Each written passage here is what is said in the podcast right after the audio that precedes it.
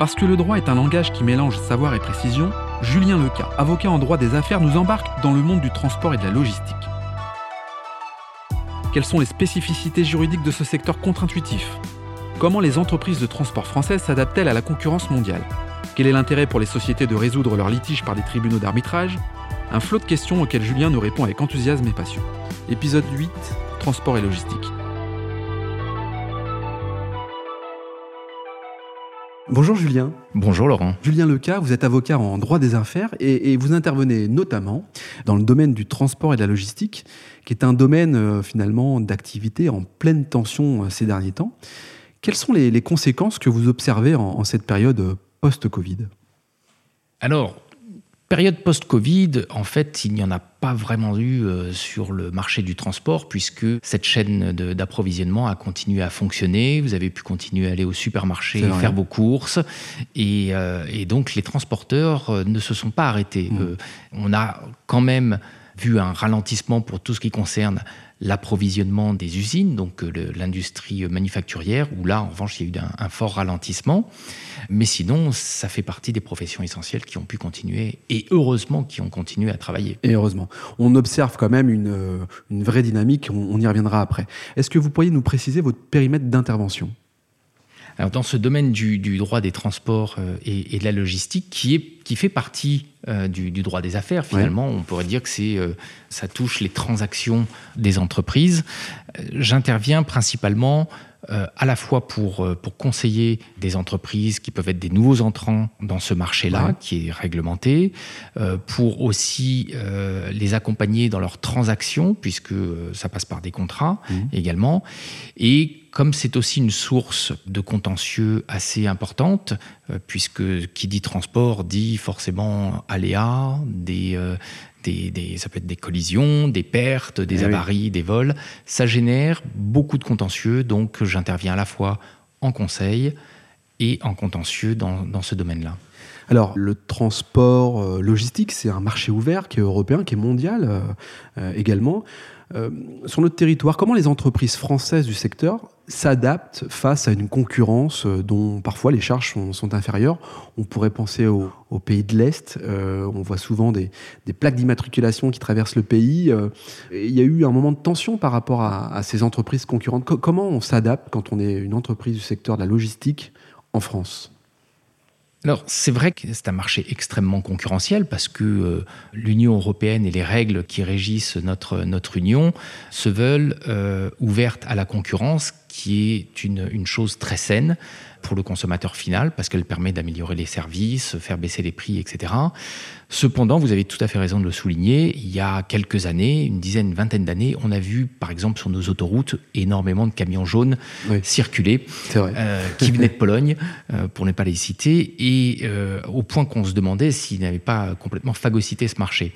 Alors, ça a été un petit peu le cas, mais pour des raisons de sécurité, de sécurité routière, notamment, le législateur est intervenu pour un peu euh, mettre des garde-fous à ces, à ces prestations qui parfois pouvaient être sauvages, avec euh, des, euh, vous l'avez dit, des, des, niveaux de protection sociale qui sont inférieurs à ce qu'on peut avoir en France. Donc le législateur est intervenu pour réguler tout cela. Par exemple, ce qu'on appelle le, le, cabotage, qui vient restreindre la capacité de, de, transporteurs étrangers à effectuer des prestations en France, ou alors leur imposer des règles quant au, temps de conduite, au temps de repos, etc. Donc c'est un secteur très réglementé et qui vient tempérer les, ardeurs folles d'une concurrence effrénée. Et qui vient travailler, j'imagine, sur un secteur économique, le danger sur la route, que l'on évite à travers peut-être des moments de conduite euh, trop longs. Hein, on, l'évoquait, c'est le cabotage, c'est ça? Alors, le cabotage, c'est une, une prestation qui consiste à, lorsque vous venez d'un pays étranger, de l'Allemagne par mmh. exemple, et que vous effectuez une livraison en France, le transporteur étranger a la faculté de pouvoir, une fois qu'il est en France, prendre une livraison et l'acheminer ah ailleurs en France, puis repartir chez lui. Alors, en préparant ce, podcast, euh, on évoquait, euh, d'un point de vue euh, juridique, que le transport logistique est un domaine méconnu du grand public et particulièrement contre-intuitif. Pourquoi contre-intuitif? C'est effectivement un, secteur du droit qui est assez contre-intuitif parce que on dit souvent dans notre, dans notre jargon qu'il euh, est teinté de règles qui sont exorbitantes du droit commun. Le droit commun, on pourrait dire que c'est euh, c'est un petit peu de notre code civil, c'est presque, c'est presque le bon sens euh, qui dicte nos, nos, actes au quotidien et notamment dans la vie, dans la vie économique.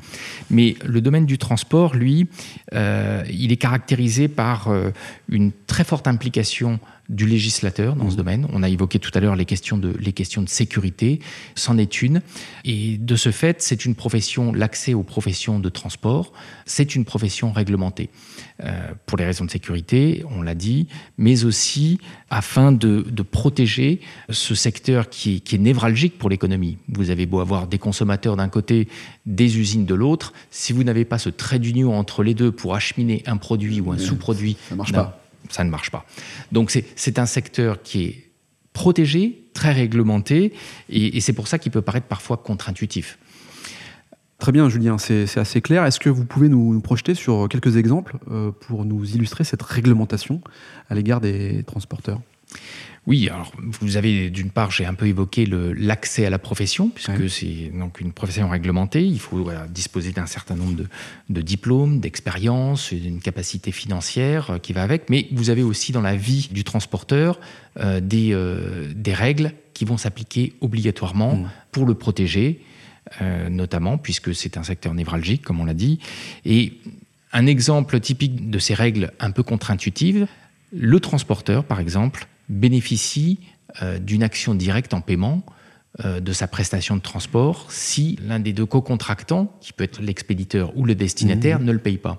Alors, parfois, ça peut être surprenant parce que si je vous confie une marchandise, moi, expéditeur, à vous, Laurent, eh euh, transporteur, et que je ne vous paye pas, le destinataire qui ne vous connaît pas du tout, à qui vous allez livrer cette marchandise, eh ben, il pourra se retrouver débiteur du prix de transport que je ne vous ai pas payé. C'est l'action directe. Donc euh, c'est contre-intuitif parce que dans le droit, vous avez en général deux parties qui mmh. contractent ensemble, qui se mettent d'accord sur une chose, un prix. Mais là, vous avez un tiers qui ne vous connaît absolument pas du tout et qui se trouve inscrit, enfin pris dans, cette relation tripartite. Et qui doit obligatoirement vous payer à un moment donné. Exactement. C'est plutôt un atout pour le transporteur, pour le coup. C'est un atout pour le transporteur, ça lui garantit eh euh, un, paiement. Il faut dire que, les, surtout dans le transport routier, les taux de marge sont, très faibles. Et si vous, euh, si vous empêchez ou si vous ne facilitez pas les paiements pour les transporteurs, vous avez des faillites en cascade. Eh oui, d'accord. Voilà. Un, un, autre exemple, c'est le fait que les contrats de transport se font euh, de manière très libre oralement parfois. Enfin, il faut, il faut quand même un écrit, bon, ce qu'on appelle en transport routier une lettre de voiture. Mais qu'est-ce qui fait foi alors? Donc y a pas de contrat la lettre, la lettre de voiture. Mais ce que les gens ne savent pas, ce que les acteurs même ne savent pas toujours, c'est que le législateur a créé des contrats types de transport qui s'appliquent obligatoirement et automatiquement à leurs relations, alors même qu'ils n'ont rien signé. Et ça, ce sont pour des tiers à cette matière, des acteurs euh, qui, qui ne connaissent pas cette matière, ils découvrent parfois l'existence de ces contrats types. Vous avez aussi un, régime encore protecteur des transporteurs, qui est celui des plafonds de responsabilité. Euh, ça, c'est quelque chose qui peut être très surprenant. Vous pouvez transporter une marchandise qui vaut 500, 600, 1 million d'euros, et puis en cas d'accident, euh, si vous n'y avez pas euh, prêté euh, attention, vous retrouvez avec des indemnisations ridicules qui peuvent être de l'ordre de 750 000 euros. Ce qu'on voit souvent avec des transporteurs qui ont une collection de voitures dont le prix dépasse les 200 000 euros fois 6 ou 8 voitures. C'est ça l'exemple? Et puis s'il y a un accident, patata. Alors c'est un exemple que, qui est très intéressant que vous citez, mais malheureusement vous avez cité le mauvais exemple. Parce que justement, pour le transport de voitures, il existe un contrat type ah, qui déroge un petit peu à cette eh règle et qui permet d'indemniser à leur juste valeur, on va dire, des, véhicules. Mais sinon, dans d'autres types de transports, vous n'avez pas ça. Oui, c'est en contrepartie, en contrepartie, parce qu'il y a toujours une contrepartie, le transporteur est toujours présumé responsable de la marchandise qu'il transporte, quoi qu'il arrive. Donc, quand vous avez un contentieux, vous n'avez pas à rapporter la preuve que le chauffeur a mal conduit ou que le transporteur maritime a heurté euh, un récif, euh, etc il y a une présomption de responsabilité, un équilibre donc qui s'instaure un peu entre les parties.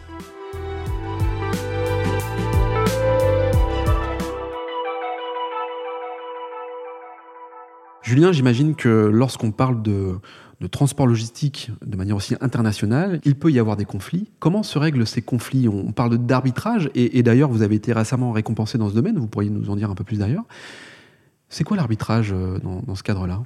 Alors l'arbitrage, c'est un mode de résolution des litiges qui a la particularité de ne pas se faire devant un juge étatique, devant des juridictions, mais au contraire devant des juges privés, on va dire. Alors ça se prête beaucoup à, la matière euh, du, transport maritime, parce qu'il a cette caractéristique d'être international, que vous avez donc des acteurs qui peuvent venir de différents, de différents pays, qui ne parlent pas la même langue, qui peuvent ne pas souhaiter soumettre leur conflit à une juridiction euh, d'un État qui ne leur est pas familier. Donc les parties peuvent décider par contrat, par ce qu'on appelle une clause compromissoire, de soumettre leurs litiges, leurs différends, à un arbitre qu'ils vont choisir, qu'ils vont payer aussi. Euh, alors, il peut y en avoir un ou, plusieurs, ou plusieurs, mmh. et ils vont, ils vont régler ce, litige-là, souvent en langue anglaise, et euh, ça va permettre aux parties plusieurs choses. D'une part, une certaine assurance de la célérité de la résolution de leur conflit. Mmh. Le transport, c'est quelque chose qui va très, très, très, très vite. Et euh, le temps de résolution des, litiges. doit être aussi, lui, très, très rapide. Voilà. Il, est, il, est, généralement long parce qu'il y a beaucoup d'acteurs qui mmh. interviennent. L'arbitrage, c'est une façon d'aller plus vite, qui coûte évidemment beaucoup plus cher, euh, mais qui a aussi l'avantage d'être confidentiel quand vous avez des, gros enjeux, euh, euh, vous ne souhaitez pas forcément mettre sur la place publique euh, un, contentieux, et ça permet de résoudre ça de manière plus, plus feutrée, plus confidentielle.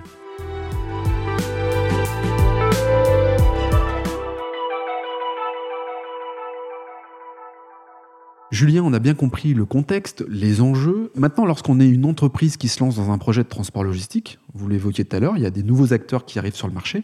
Quels sont les réflexes juridiques à avoir en tête pour pouvoir avancer sereinement? Ben justement, il faut, se, il faut se méfier un petit peu de ces réflexes. Euh, vous avez déjà piloté une voiture sur glace? Alors euh, oui, et c'est pas toujours un résultat euh, tel que j'aurais aimé.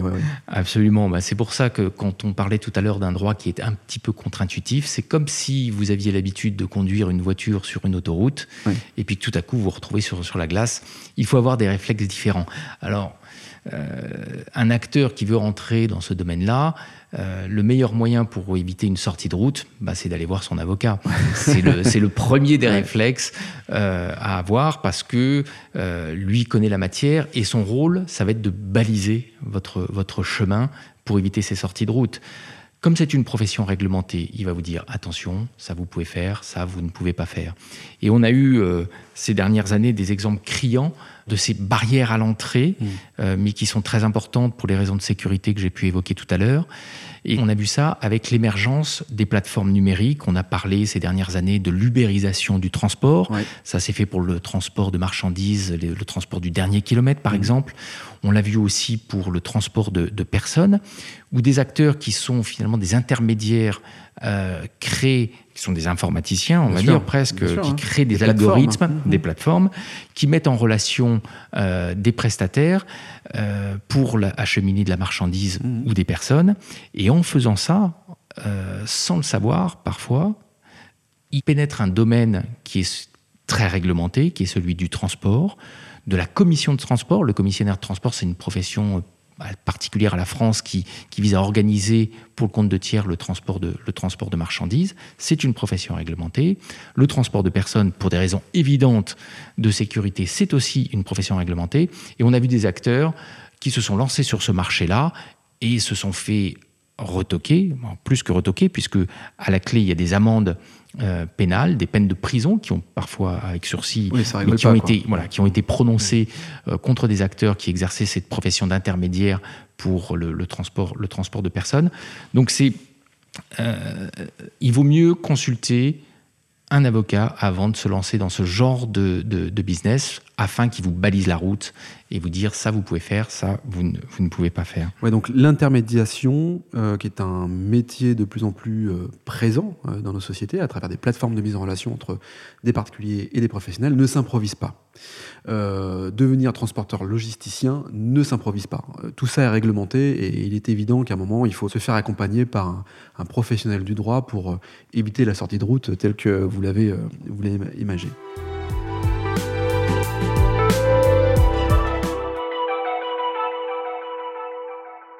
Julien, vous avez un parcours très complet puisque vous venez du monde de, l'entreprise et d'ailleurs vous avez été juge avant d'être avocat.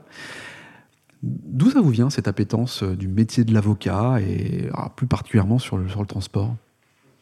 Alors ce métier d'avocat, c'est finalement pour moi une synthèse, une bonne synthèse euh, des, différents métiers que j'ai pu euh, exercer jusqu'alors. Comme vous l'avez euh, souligné, j'ai commencé ma carrière en entreprise, dans des, dans des grands groupes, du pétrole, de la haute technologie, dans un environnement qui était toujours international, avec des voisins de bureau brésiliens, anglais, espagnols, américains, des aéroports, des avions toutes les semaines, avec cette caractéristique qui était d'aller négocier, rédiger, euh, des, rédiger des, contrats dans les quatre coins du monde. Et ça, euh, ça m'a apporté beaucoup sur les, différentes approches culturelles qu'on peut avoir, euh, des techniques de négociation, si on peut dire. En fonction des pays, j'imagine En fonction des pays, apprendre des, compromis, protéger ses intérêts. C'est, un métier qui est très, très orienté terrain, qu'on appelle des, des, business lawyers, qui vous donne, pour le métier d'avocat, cette, cette connaissance fine du monde de l'entreprise et des opérations qui, est très intéressante aujourd'hui pour, pour nos clients. Donc ça, c'est un premier point. J'ai eu l'occasion aussi d'exercer le métier de risk manager, c'est-à-dire de responsable des assurances et des risques dans, dans ces groupes-là. Ça vous permet d'avoir une différente approche. Vous sortez complètement de, de vos codes et ça vous permet d'apprécier en les identifiant les risques inhérents euh, à l'entreprise. Alors pour le transport, c'est connaître ces flux de marchandises, savoir comment ils peuvent être protégés, quels sont les, goulots d'étranglement qui peuvent stopper une activité. Donc ça vous donne une, appréciation du risque mmh. dans la vie de l'entreprise qui est aussi très intéressante. Et comme vous l'avez aussi souligné, euh, j'ai eu cette, euh, cette chance et cette opportunité d'être juge au tribunal de commerce de, Marseille, mmh. où j'ai exercé les fonctions de, de président d'une chambre spécialisée en droit des transports et en droit des transports maritimes notamment évidemment et ça, pour moi, ça a été une, expérience extrêmement enrichissante parce que l'art de juger, c'est quelque chose de très délicat, mais euh, ça m'a replongé euh, dans des domaines que j'avais un peu délaissés en entreprise, euh, qui étaient le, droit international privé. Vous avez toujours des problématiques de conflits, de juridiction, de loi à résoudre. Et j'ai découvert une appétence un peu étrange, mais pour, pour la procédure civile, qui, était, qui est une matière extrêmement intéressante. Et ça m'a appris aussi, euh, j'ai entendu beaucoup d'avocats plaider, euh, ça m'a beaucoup appris aujourd'hui dans, dans, ce métier, savoir argumenter, euh, convaincre, analyser. Et je trouve que ce métier d'avocat, bah, aujourd'hui, ça constitue une, une, excellente synthèse de, de, tout ce que j'ai pu faire par le passé. Et je, et je l'exerce, ce métier, avec aujourd'hui beaucoup de passion. Merci Julien pour cette transparence, euh, pour, cette, pour cette approche, pour cet éclairage d'un secteur méconnu du grand public, comme on l'évoquait. Je vous dis à très bientôt. Merci Laurent, à bientôt. Merci de nous avoir accompagnés sur cet épisode. Vous souhaitez approfondir le sujet et entrer en contact avec les équipes de Bignon Lebray Rien de plus simple, il suffit de vous rendre sur le site www.bignonlebray.com.